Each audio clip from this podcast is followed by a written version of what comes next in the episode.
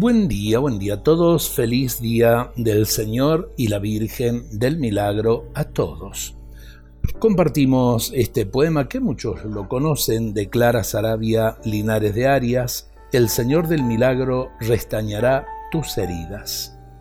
Peregrino, si ha sido muy amargo, muy árido el camino, si te ha dado la vida tan solo los abrojos, si tienes una herida que sangra todavía, si la áspera jornada te robó todo siempre sin ofrecerte nada, si resultaron vanos tus dorados ensueños, si no encontraste hermanos, si al pasar a tu lado la dulce primavera no te miró siquiera, si sientes en el alma cansancio de las cosas, de sufrir las espinas sin alcanzar las rosas, si buscas un oasis de amor en tu sendero, quédate aquí, viajero.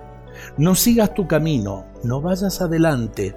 Fíjate en esa imagen de Cristo agonizante, mira ese manso rostro, mira esos labios yertos, que pidiendo ternura siempre están entreabiertos. Mira esa carne santa sabe tanto de espinas y saben de dolores esas llagas divinas. No te vayas, viajero cansado de la vida, que el Señor del milagro restañará tu herida. Si ha sido muy amargo, muy árido el camino, quédate con nosotros, peregrino. Este poema fue escrito en el año 1927 y creo que marca todo el amor que le debemos al Señor del Milagro y a la vez también la confianza y la esperanza en su protección.